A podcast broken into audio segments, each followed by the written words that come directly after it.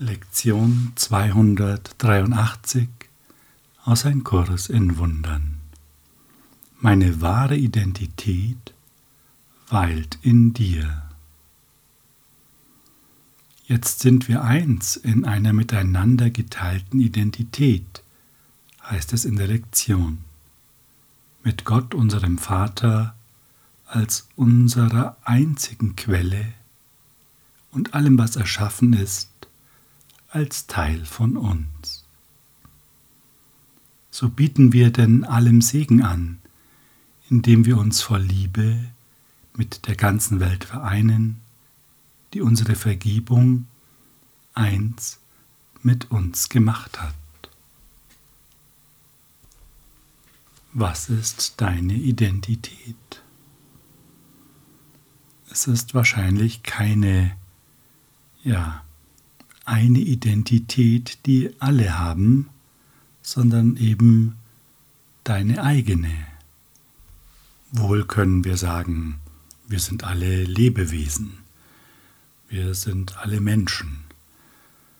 Das kriegen wir hin, das ist kein Problem.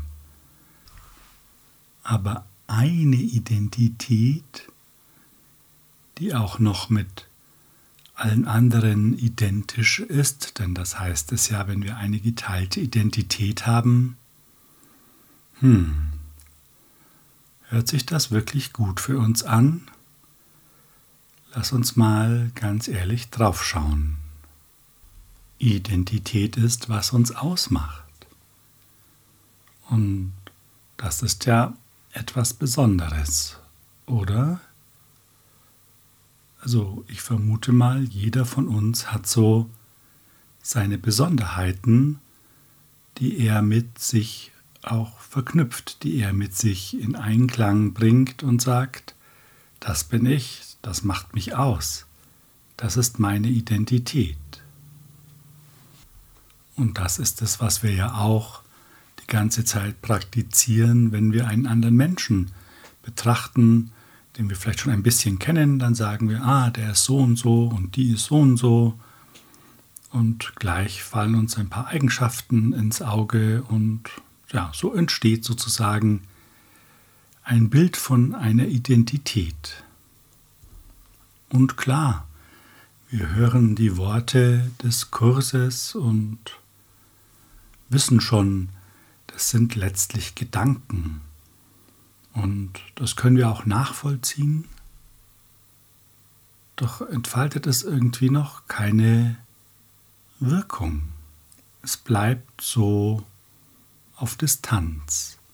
Wir können das mit unserem Verstand ein bisschen hin und her drehen und beleuchten und uns Aspekte überlegen, doch es bleibt auf Distanz. Es berührt uns nicht und dadurch schaffen wir einen Sicherheitsabstand. Denn wenn wir damit wirklich in Verbindung kommen würden, würde es wahrscheinlich etwas mit uns machen. Das können wir ahnen. Und wahrscheinlich ahnen wir da gar nicht verkehrt. Im Kurs heißt es, der reine Geist ist abstrakt nur der abgespaltene Geist ist konkret. Und jetzt kriegen wir da schon ein bisschen einen Griff dran. Denn die Identität, die wir machen, ist ja sehr konkret. Sie beruht auf etlichen Gedanken und Erfahrungen, entweder unsere eigenen über uns selbst oder unsere Ansichten über andere. Das Abstrakte dahinter können wir nicht erkennen im Sinne, dass wir ja, dass es uns berührt, dass es wahre Erkenntnis ist, wir können es uns gedanklich erschließen. Alles ist Leben. Das wäre sozusagen der abstrakte Versuch aus der Dualität heraus. Doch wo kommen denn diese Gedanken her? Woraus speisen sie sich denn? Und wir können entdecken, es gibt zwei Quellen. Die eine Quelle ist die der Ruhe und des Friedens. Da gibt es all diese Gedanken nicht.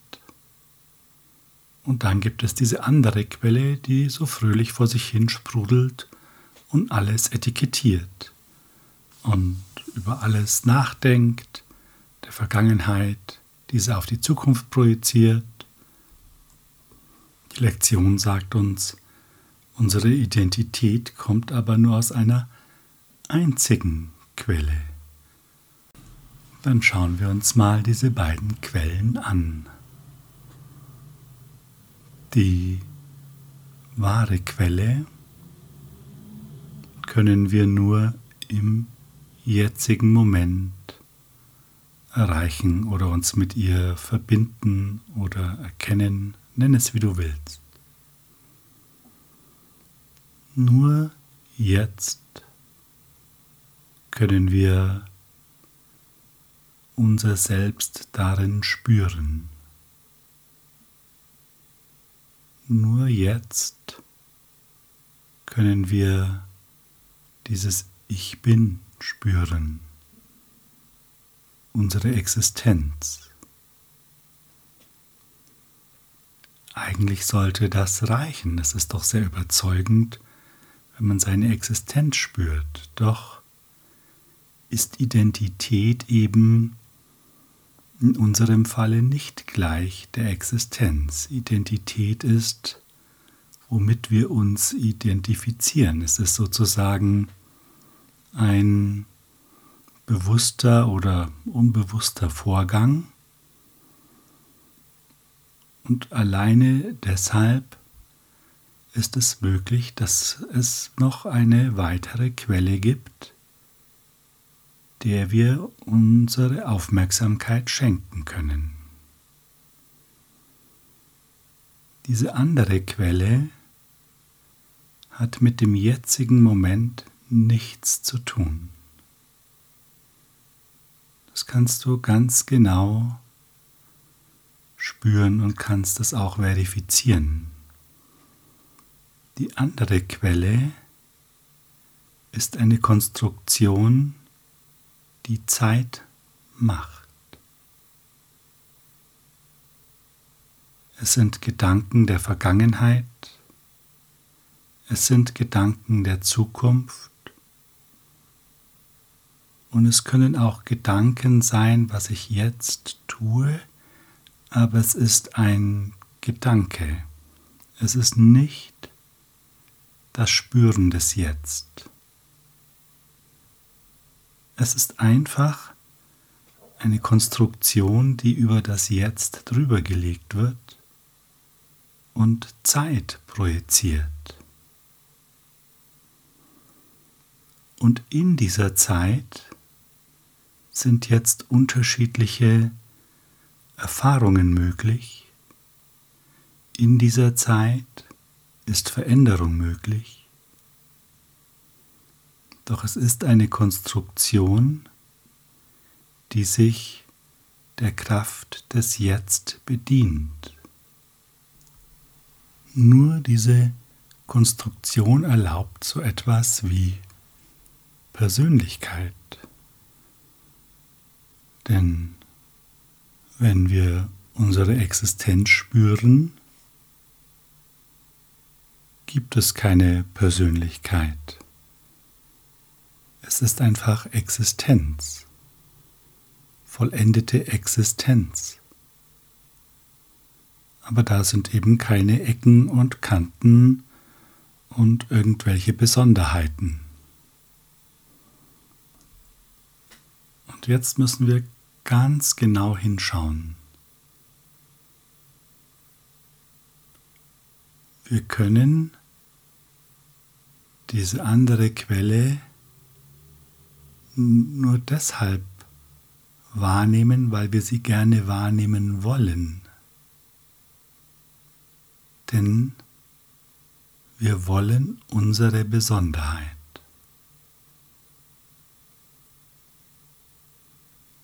Schau einfach einmal hin. Würdest du nicht etwas vermissen, wenn deine besonderen Eigenschaften nicht mehr wären? Würdest du nicht etwas vermissen, wenn du scheinbar etwas nicht mehr können würdest, auf das du stolz bist, für das du viel gearbeitet hast, gelernt hast? Ich möchte dir nichts unterstellen, aber ich vermute mal, es bedeutet dir etwas. Im Textbuch im Kapitel 11 heißt es, das Ego analysiert, der Heilige Geist akzeptiert. Nur durch Akzeptanz kann die Ganzheit gewürdigt werden, denn analysieren heißt zerlegen oder heraustrennen. Der Versuch, die Totalität durch Zerlegen zu verstehen, ist eindeutig der typisch widersprüchliche Ansatz des Ego allem gegenüber. Das können wir uns gerade einmal anschauen. Wenn wir andere Menschen betrachten, analysieren wir sie, ich würde mal sagen, unwillkürlich. Und schon zerlegen wir sie und suchen Eigenschaften heraus, die uns auffallen und ja, damit können wir die Ganzheit, die hinter diesem Bild, dieser Vorstellung steht, nicht mehr erkennen. Wir müssen praktisch, wenn wir das erkennen wollen, akzeptieren, dass es ganz ist, auch wenn wir es nicht sehen. Nur durch Akzeptanz kann die Ganzheit gewürdigt werden. Ja, und wenn wir jetzt unsere wahre Quelle spüren, da spüren wir Ganzheit. Auch wenn wir sie nicht komplett erkennen können, was es bedeutet, so spüren wir doch die Ganzheit unserer Existenz. Und offensichtlich müssen wir dahin kommen, dass wir das akzeptieren, dass wir es nicht zerdenken. Das Ego glaubt, Verständnis, Macht und Wahrheit liegen in der Trennung, und um diesen Glauben zu begründen, muss es angreifen. Der Tatsache nicht gewahr, dass dieser Glaube sich nicht begründen lässt, und besessen von der Überzeugung, Trennung sei Erlösung, greift das Ego alles an, was es wahrnimmt indem es alles in kleine, unverbundene Teile zerlegt, die keine bedeutungsvolle Beziehung zueinander und daher keinerlei Bedeutung haben. Das Ego ersetzt Bedeutung stets durch Chaos, denn wenn Trennung Erlösung ist, dann ist die Harmonie eine Bedrohung. Schauen wir uns das auch noch ein bisschen an.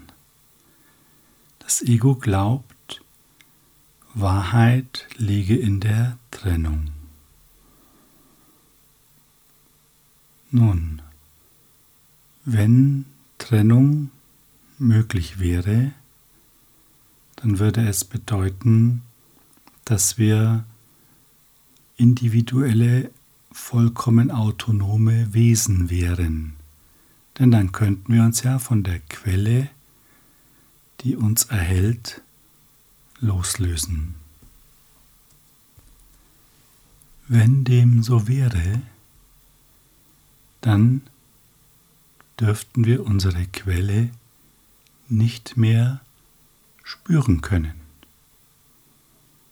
Es wäre unmöglich. Doch spüren wir sie ja. Wir können eindeutig wahrnehmen, dass es eine Quelle unserer Existenz gibt und diese Quelle ist unendlich groß. Auch das können wir spüren. Und wir können, wenn wir ganz präsent sind, Verbundenheit wahrnehmen. Wie lässt sich das bewerkstelligen, wenn Trennung wahr wäre? Es geht nicht. Und eigentlich ist das ja ganz einfach. Doch wenn wir einem Gedankensystem folgen, das sich davon bedroht fühlt und alles noch weiter zerlegt und angreift, indem es projiziert, indem es urteilt, dann haben wir keine Chance, das zu erkennen. Denn dann ist Chaos angesagt und wir driften im Chaos umher und versuchen uns durch neue Konzepte Halt zu geben, uns zu orientieren. Doch die halten nur eine Zeit lang und dann hat sich schon wieder alles verändert und wir brauchen neue Sicherheit, neue Konzepte. Denn die wahre Bedeutung können wir nicht mehr erkennen, sie ist zersplittert und bedeutungslos gemacht. Was heißt das jetzt für unsere Persönlichkeit? Wenn wir einmal ganz genau hinschauen, dann sind das alles Gedanken, die wir über uns haben. Nichts Substanzielles, einfach nur Gedanken. Wir sagen, ich bin so und so und das und das war und so bin ich halt. Wir können diesen Prozess aber auch einmal umdrehen und sagen, das, was wir an uns so besonders finden, ist ja eine Negierung von allem anderen. Besonderheit steht sozusagen heraus. Man kann es aber auch so betrachten, Besonderheit ist, sind einfach Aspekte des Ganzen. Das heißt, man muss das Ganze negieren und übrig bleibt dann irgendein Rest und den nennen wir Besonderheit. Die Frage ist, wird uns das gerecht, wenn wir ja eine gedankliche Resterampe sind, um das mal ein bisschen polarisierend auszudrücken, wo wir doch gleichzeitig spüren können, dass dem nicht so ist. Und du kannst das direkt jetzt nachvollziehen. Wo findest du Beständigkeit? Wo findest du wahre Bedeutung? Und was könnte bedeutungsvoller sein als deine Existenz? kannst du das Selbst, das du spürst, als deine Existenz akzeptieren? Kannst du darüber hinaus akzeptieren, dass hier Wahrheit ist? Denn die Wahrheit ist unveränderlich, sonst könnte sie nicht wahr sein.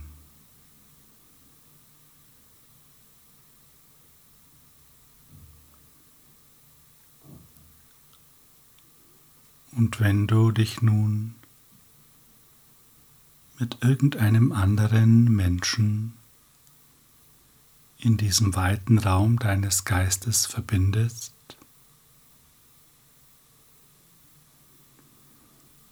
Spürst du da nicht auch dieselbe Existenz, die hinter dem Bild ist, das du von diesem Menschen hast? Spüre ganz genau hin. Und ja, durch Analyse können wir diese Ganzheit zerlegen. Kein Problem. Brauchen wir keine paar Millisekunden dafür.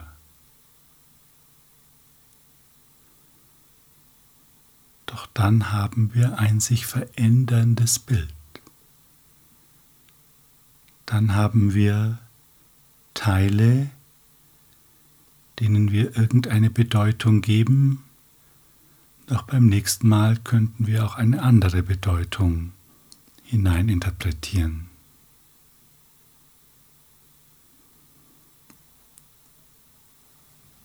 Und auf der anderen Seite spüren wir immer noch die Kontinuität der Wahrheit auch wenn wir sie nicht verstehen. Doch wir könnten sie akzeptieren. Wir könnten sagen, auch wenn ich es noch nicht verstehe, akzeptiere ich, dass es so ist, denn ich kann es spüren. Ich kann die Wahrheit spüren.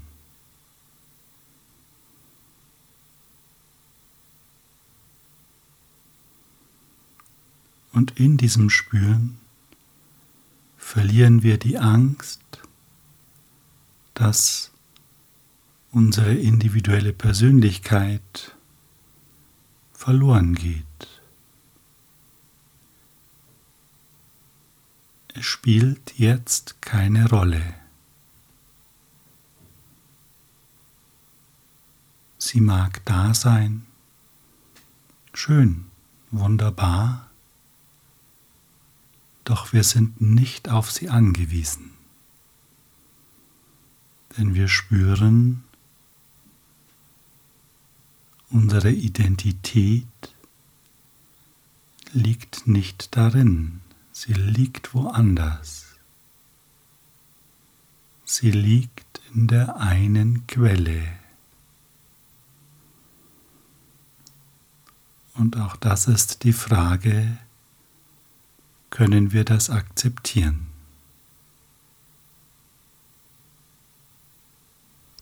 Vater, ich habe ein Bild von mir gemacht und dieses nenne ich den Sohn Gottes. Doch ist die Schöpfung, wie sie immer war, denn deine Schöpfung ist unveränderlich. Lass mich nicht Götzen anbeten. Ich bin der, den mein Vater liebt. Meine Heiligkeit bleibt das Licht des Himmels und die Liebe Gottes. Ist das nicht sicher, was von dir geliebt wird? Ist das Licht des Himmels nicht unendlich? Ist dein Sohn nicht meine wahre Identität, wenn du alles erschaffen hast, was ist?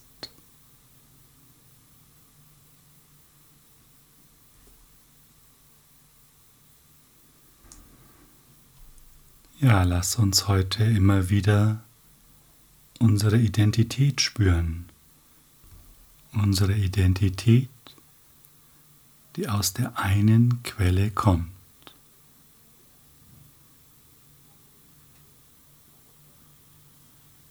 Danke für unser gemeinsames Lernen. Danke für deine Zeit.